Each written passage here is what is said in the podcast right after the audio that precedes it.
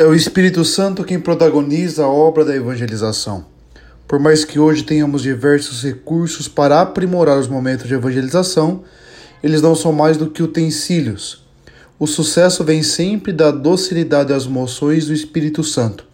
Quem é dócil ao Espírito, acolhe a palavra, adentra na dinâmica do reino de Deus e assim caminha na salvação.